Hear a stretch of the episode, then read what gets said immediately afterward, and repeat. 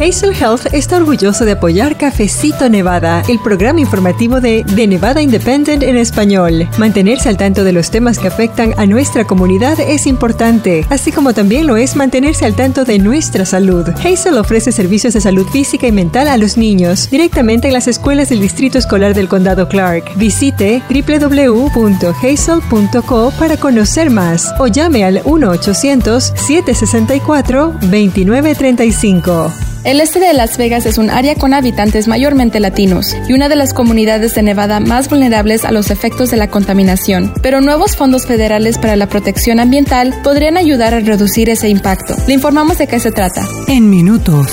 Casinos, uno de los emblemas más significativos cuando se habla de Las Vegas. Pero, ¿qué ha pasado con los que ya no volvieron a abrir sus puertas debido a la pandemia? ¿Cuál es el panorama actual de esa área turística en Nevada? También. Funcionarios y empresas médicas de Nevada buscan soluciones para la escasez en personal de enfermería. Defensores dicen que invertir en educación y otorgar incentivos profesionales podrían ser una buena solución. ¿Qué otras medidas se están tomando para ampliar el gremio de la enfermería en el estado de Plata? Y más adelante, la industria de marihuana en Nevada ha ido cambiando en años recientes y ahora busca llegar hasta permitir el consumo durante eventos. ¿Qué tan posible es que eso se convierta en realidad? Quedes escuchando Cafecito Nevada para conocer esas y otras noticias. Bienvenidos. Claro que sí, con mucho gusto les saludo. Soy Luz Gray, editora asociada con el sitio de noticias en internet de Nevada Independent en español. ¿Cómo está? ¿Cómo le fue en su semana? Esperamos que muy bien y le queremos mandar un saludo especial. Si usted nos está escuchando por primera vez, muchas gracias por eso. Pero también queremos agradecerle a usted que cada semana no se pierde ningún episodio de este su podcast Cafecito Nevada, producido por el sitio de noticias en internet de Nevada Independent en español y también les agradecemos que pasen la voz para que más personas escuchen este podcast, se mantengan informados y crezca esta comunidad de quienes gustan informarse con Cafecito Nevada. Y precisamente hablando del estado de Plata, en esta ocasión le tenemos un resumen de algunas noticias, de algunos temas destacados en estos días recientes aquí en Nevada, desde medio ambiente, como ya escuchó usted en una zona en particular aquí en Las Vegas, también la conversación acerca de los casinos, sobre todo ha pasado con algunos de estos durante esta pandemia y eso yo creo que es de interés en especial para usted que nos está visitando a lo mejor de fuera del estado o que nos está escuchando fuera de Nevada. Y también otro tema de alcance universal, la atención médica. ¿Cómo ha cambiado todo esto a raíz de la pandemia, en especial con este gremio de la enfermería, como ya lo escuchó usted? Y otra industria que también está cambiando bastante y que sigue buscando tener todavía más alcance y expandirse entre los consumidores y eso tiene que ver con la industria de cannabis. ¿Qué es lo más reciente? Pues todo esto se lo informamos en este nuevo episodio donde me acompañan mis colegas Michelle Rindels y María Palma a quienes saludo con mucho gusto al igual que a usted. Esto es Cafecito, Nevada. Saludos a todos, yo soy la reportera Michelle Rendells. Y yo soy la asistente editorial María Palma. Qué bueno que ya están escuchando Cafecito Nevada. Pero bueno, nos vamos directo a informarle una de las noticias que anunciamos al principio de Cafecito Nevada y es acerca de un programa que está enfocado en mejorar la calidad del aire en un área de Las Vegas que es predominantemente latina. Así que si usted vive en el este de Las Vegas, esta información le va a interesar aún más. Así es, Luz. Se trata del proyecto Buen Aire para Todos. Esta semana publicamos un reporte de nuestra colega Carmen Landinger acerca de una nueva iniciativa para mejorar la calidad del aire en el este de Las Vegas, donde casi un 66% de los habitantes son latinos, una de las comunidades de Nevada más vulnerables a los efectos nocivos de la contaminación. Ese nuevo esfuerzo también busca que los habitantes de Islas Vegas se involucren para rastrear mejor cómo está la calidad del aire. Ese proyecto es parte de los fondos de la Agencia de Protección Ambiental que se anunciaron el mes pasado para ayudar a reducir el impacto de la contaminación. Buen Aire para Todos es una colaboración entre Impact Nevada, el Instituto de Investigación del Desierto, la Ciudad de Las Vegas, el Grupo de Defensa de los Inmigrantes Make the Road Nevada y el Distrito Bibliotecario de Las Vegas Condado Clark. Este nuevo proyecto tiene como objetivo utilizar 300 mil dólares en financiación para mejorar la calidad del aire nocivo hasta que se pueda alcanzar un estándar más saludable.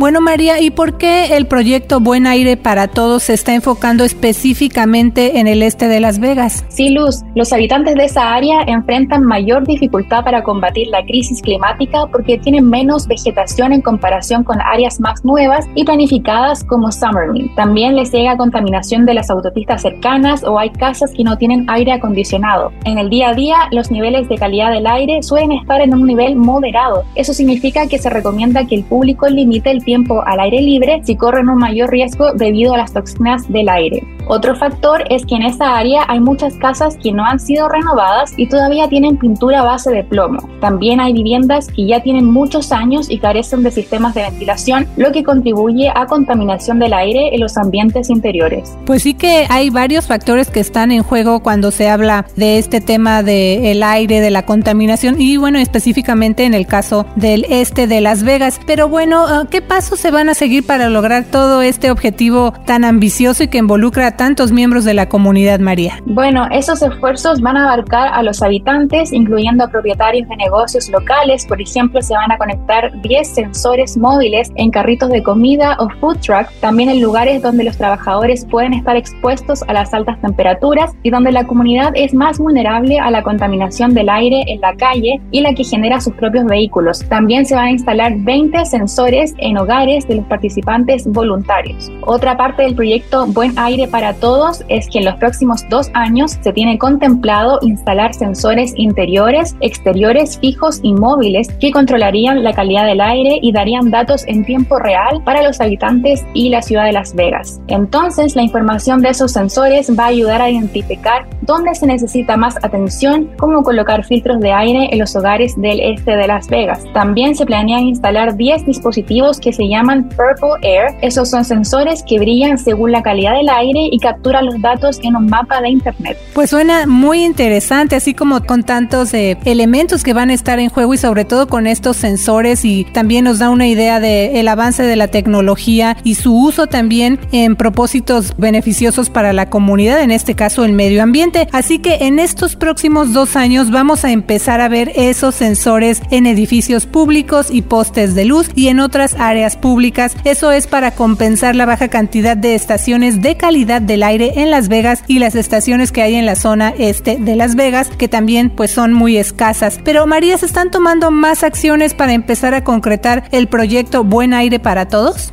Sí, otro paso imprescindible es que la comunidad tome más conciencia acerca de cómo mejorar la calidad del aire dentro de los hogares y entender mejor las consecuencias que deja en la salud la mala calidad del aire. Así que parte del plan es organizar sesiones informativas para que el público se familiarice más con el índice de calidad del aire, cómo reducir las toxinas en sus propios hogares y cómo combatir el calor. Make the Road Nevada, una de las entidades que es parte de Buen Aire para Todos, va a trabajar con los miembros de la comunidad del este de la las Vegas para encontrar posibles soluciones a los problemas que enfrentan durante la primera campaña de calidad del aire de la organización. Así que todo eso involucra desde habitantes hasta negocios. Nuestra compañera Carmen Landiger platicó al respecto con Audrey Peral, quien es directora de la organización de Make the Road Nevada, así que vamos a escuchar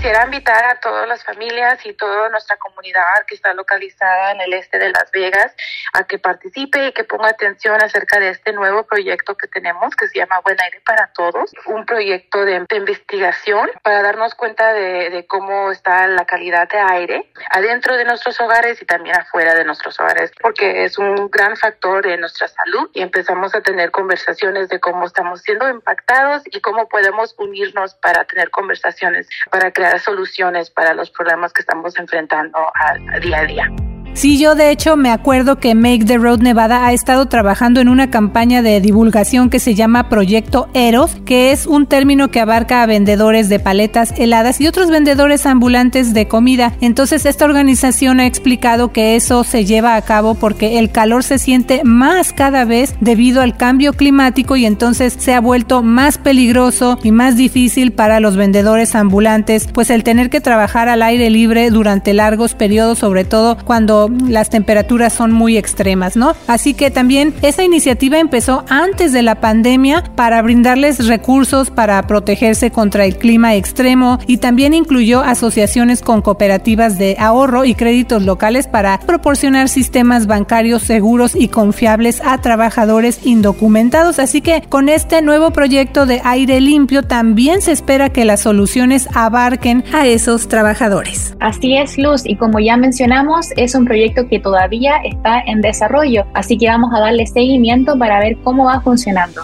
Y para que usted conozca más detalles, le invitamos a leer el reporte completo de nuestra compañera Carmen Landiger. Así es, solo visite nuestro sitio de internet de Nevada Independent en español. Pero otra de las noticias que ha estado siguiendo nuestro colega Howard Stutz es lo que está pasando con algunos casinos de Nevada, en especial los que ya no regresaron a sus actividades después de los cierres de negocios esenciales debido a la pandemia. Así es, Luz. Cuando eso pasó, fuimos reportando cómo los principales casinos de Las Vegas Boulevard y del norte de Nevada empezaron a volver a abrir sus puertas poco a poco. Pero conforme pasaron los meses, también vimos que otros enfrentaron un destino diferente, seguir cerrados o ser demolidos. Justo a mediados de julio se dio a conocer que la compañía Red Rock Resorts va a demoler y a cerrar permanentemente tres de sus propiedades en el sur de Nevada que han estado sin funcionar por más de dos años. Esos casinos son Texas Station, Fiesta Rancho en North Las Vegas y Fiesta Henderson. Aunque la empresa señaló que la pista de hielo en Fiesta Rancho permanecerá abierta.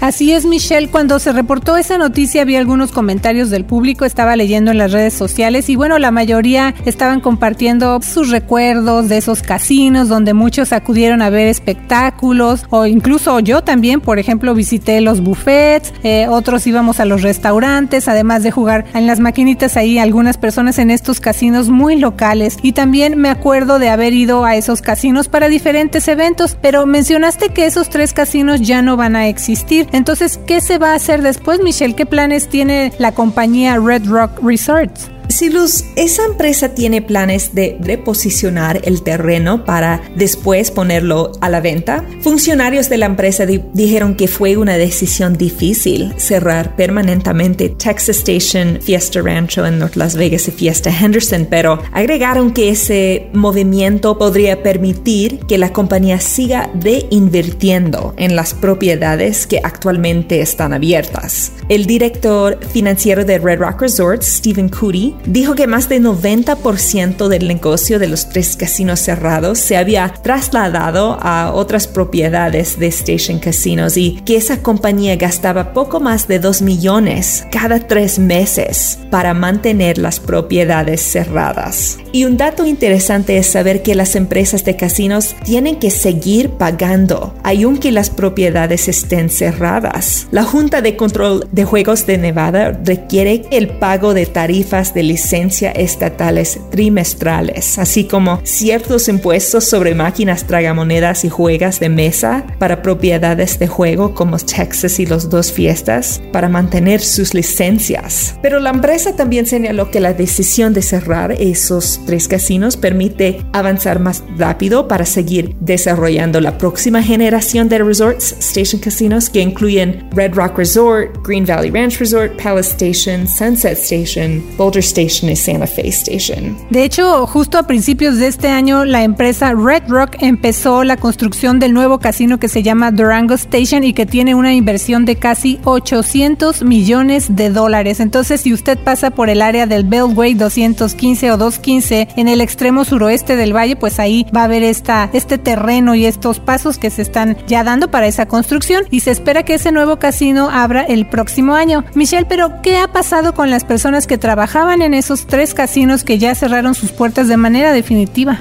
Los funcionarios informaron que casi un tercio de los empleados de cada uno de esos tres casinos ya estaban trabajando en otra propiedad de Red Rock y que se espera que ese número aumente. Otro dato ahora que estamos haciendo un resumen de algunos movimientos en el área de casinos de Nevada es que Red Rock tampoco reabrió el Palms Casino Resort, sino que terminó vendiéndolo el año pasado por 650 millones a la tribu indígena San Manuel del sur de California. Ese hotel y casino volvió a abrir sus puertas a fines de abril. Pero hay otros dos casinos que han permanecido cerrados desde marzo del 2020, el Eastside Cannery en Boulder Highway, que pertenece a la empresa Boyd Gaming, y el Colorado Bell de la compañía Golden Entertainment. Esa propiedad está en Laughlin, que se ubica fuera de Las Vegas. Pero al hablar de cierres de casinos, también está lo que eso representa. Ya mencionamos un poco que la empresa Red Rock Research dijo que va a enfocar sus esfuerzos en seguir desarrollando pues las otras propiedades que tiene, además del nuevo casino Durango Station. Por ejemplo, Red Rock Resorts va a demoler el Fiesta Henderson, pero hay otros dueños de casinos del área que ven esa decisión pues como una oportunidad porque dicen esa propiedad pues ya no va a representar una competencia para ellos y bueno, otros operadores de casinos locales más pequeños también dijeron que esperan que algunos de esos terrenos se puedan usar para viviendas donde lleguen más habitantes porque pues eso podría significar más clientes para los casinos que están ahí cerca. Michelle, tú que vives en la parte norte de Nevada, ¿qué es lo más reciente en los casinos de allá. Sí, Luz, lo que de momento se me viene a la mente es la próxima apertura del casino Legends Bay que está en uh, Sparks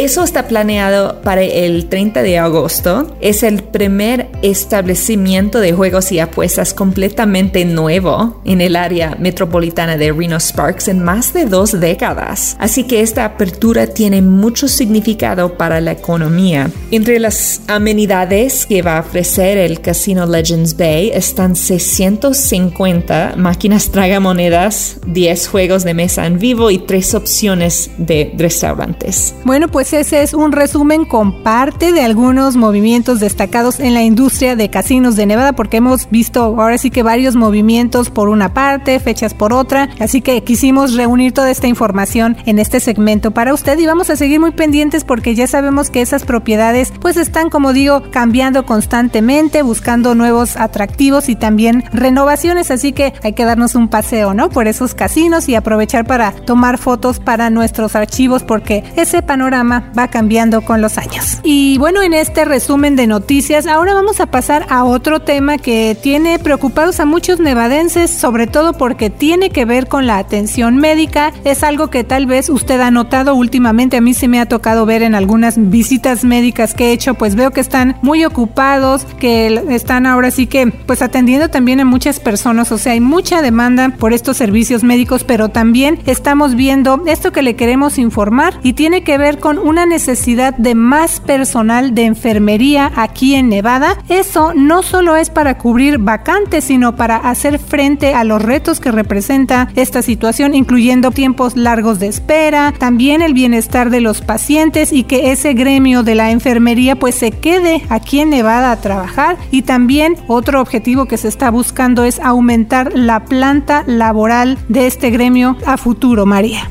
Así es, Luz. De hecho, recientemente personal de enfermería se reunió afuera del Centro Médico Regional St. Mary en Reno para protestar por exceso de trabajo y falta de enfermeros y enfermeras. Una de las mayores preocupaciones que expresaron, aparte del agotamiento generalizado, es el bienestar de los pacientes, quienes podrían enfrentar demoras en atención debido a la falta de personal. Esta escasez ha afectado al personal de enfermería de St. Mary's, al igual que el personal de los hospitales de todo Nevada. Un que publicó en 2021 la Asociación de Hospitales de Nevada indicó que 2 millones de nevadenses viven en un área que no tiene suficientes proveedores de atención primaria y también que el Estado de Plata necesitaría contratar a más de 4.000 enfermeras y enfermeros certificados para alcanzar el promedio nacional. Estudios han señalado que en marzo más del 80% de los hospitales a nivel nacional tuvieron una tasa de vacantes superior al 10% y que llevan promedio tres meses contratar a una enfermera o enfermero con experiencia. A medida que las enfermeras cambian de profesión o se jubilan, los hospitales se quedan sin personal y el equipo restante debe hacer malabares con los trabajos de varias personas. Sí, como decimos, esa es la situación que se está viendo y también algunas de las razones por las que esto está sucediendo. Así que esa es la situación más reciente y precisamente por eso se han estado redoblando los esfuerzos para abordar la situación, para ver qué se puede hacer al respecto, ¿no? Así que, María, ¿qué soluciones están proponiendo las empresas médicas y también los legisladores de Nevada? Sí, Luz, una de esas propuestas para acabar con la escasez en personal de enfermería es que se invierta más en educación. La doctora Angela Silvestri Elmore, quien es directora del programa de pregrado en enfermería de la Universidad de Nevada Las Vegas o UNLV, también considera que el gremio de enfermería representa una extensión de la fuerza laboral. A pesar de la necesidad de enfermeras, en 2020 el programa de enfermería de la UNLV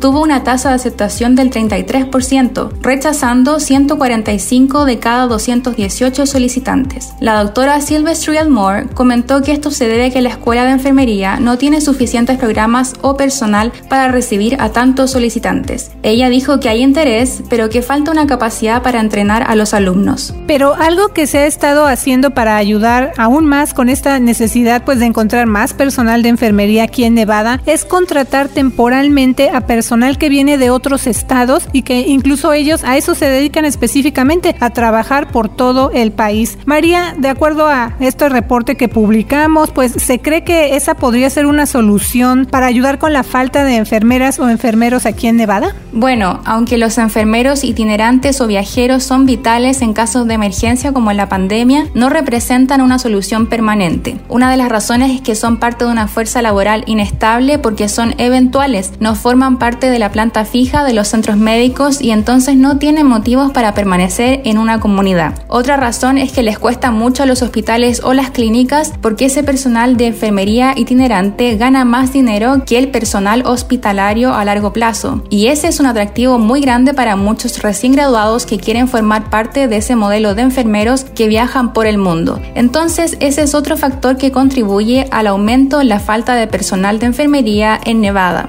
Así que la doctora Sylvester Moore hizo énfasis en que la mayor solución es que el Estado invierta más en educación y capacitación para aumentar la fuerza laboral. Así es, pero además de esas propuestas, el tema de la falta de personal de enfermería en Nevada también se ha abordado en la legislatura, porque ya le mencionamos a usted, esto no es un tema nuevo. Entonces allí algunos funcionarios dijeron que la mayor oportunidad para empezar a ver cambios es que antes de que empiecen la sesión legislativa el próximo año, se presenten y se impulsen proyectos de ley que ayuden a las enfermeras y enfermeros. Así que síganos aquí en Cafecito Nevada porque una parte central de nuestro trabajo periodístico es precisamente reportarle a detalle los temas que se abordan en la legislatura y bueno, pues espera también ver qué se va a decir acerca de esta eh, situación, de esta escasez de personal de enfermería en Nevada. Sí, también es una situación que estamos viendo en el norte de Nevada, específicamente en Reno, donde hay mucho flujo y llegada de enfermeros y enfermeras itinerantes. Nos platicabas que ellos también están buscando pues en dónde quedarse, ¿no? O sea, se está viendo que están llegando allá al norte de Nevada y pues como decimos, vamos a seguir muy pendientes de lo que pase con este tema. Y bueno, como le mencionamos también al principio de este cafecito, hay una industria en Nevada que ha estado cambiando constantemente, le hemos informado de eso. Y bueno, esta industria también es parte importante de la economía de Nevada. Se trata del sector de la marihuana. Y bueno, lo más reciente es que ahora hay una propuesta para que se permita la venta y consumo en grandes eventos. ¿Qué contiene esta propuesta? ¿De qué se trata todo esto? ¿Qué cambios vamos a ver? o veríamos, ¿no? En Nevada, si esto llega a pasar, si se llega a autorizar este plan, Michelle. Sí, Luz, eso está todavía en pláticas. En días recientes, los miembros de la Junta de Cumplimiento de Cannabis optaron por no tomar ninguna decisión importante acerca de la autorización de venta y consumo de marihuana legal en eventos masivos.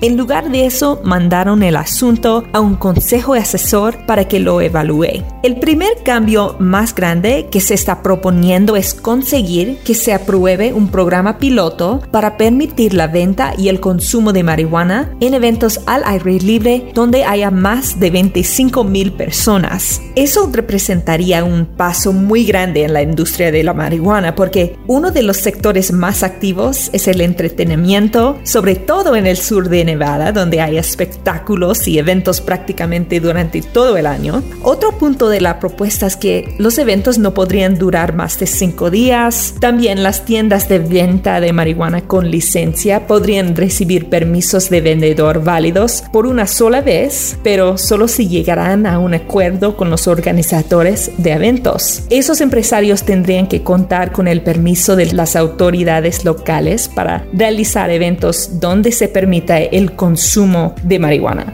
Bueno, pues vamos a ver si pasa o no esa propuesta porque se da justo en otro momento significativo para la industria de cannabis o de marihuana, ya que como le informamos, tan pronto como este año, los nevadenses podrían tener un lugar público para consumir marihuana legalmente después de que durante años se prohibió usarla en cualquier lugar fuera de una propiedad privada. Estos se llaman cannabis lounges o son salas de consumo, Michelle. También informamos de eso. Así es, Luz. Entonces esa nueva propuesta para eventos se suma a los otros esfuerzos para que la industria de cannabis, sobre todo el consumo recreativo, abarque más áreas. Así que vamos a seguir pendientes porque hasta el momento los miembros de la Junta de Cannabis frenaron el proyecto para permitir el consumo de marihuana en eventos masivos en Nevada. Así es, vamos a seguir muy de cerca esa información. Y recuerde que usted puede leer más a fondo esta y otras noticias. Nos encuentra en internet como de Nevada Independent en español. Nos escuchamos la próxima semana con otro cafecito informativo para usted. Le saluda la reportera Luz Gray y recuerde que también nos puede mandar sus preguntas y sus comentarios a través de un texto o nos puede escribir en las redes sociales y quienes ya lo han estado haciendo, muchas gracias por sus mensajes. Que tenga una semana llena de éxito con The Nevada Independent en español. Nuestro estado, nuestras noticias, nuestra voz.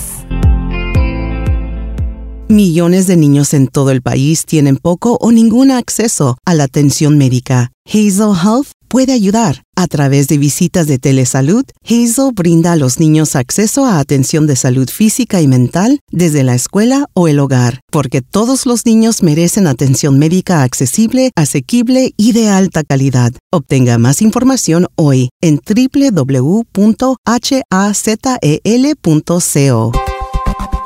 Para la información más actualizada al momento, síguenos en redes sociales como de Nevada Independent en español, en Facebook, Envy Indie en español, en Instagram, Envy Indie en español en Twitter, de Nevada Independent en español, nuestro estado, nuestras noticias, nuestra voz.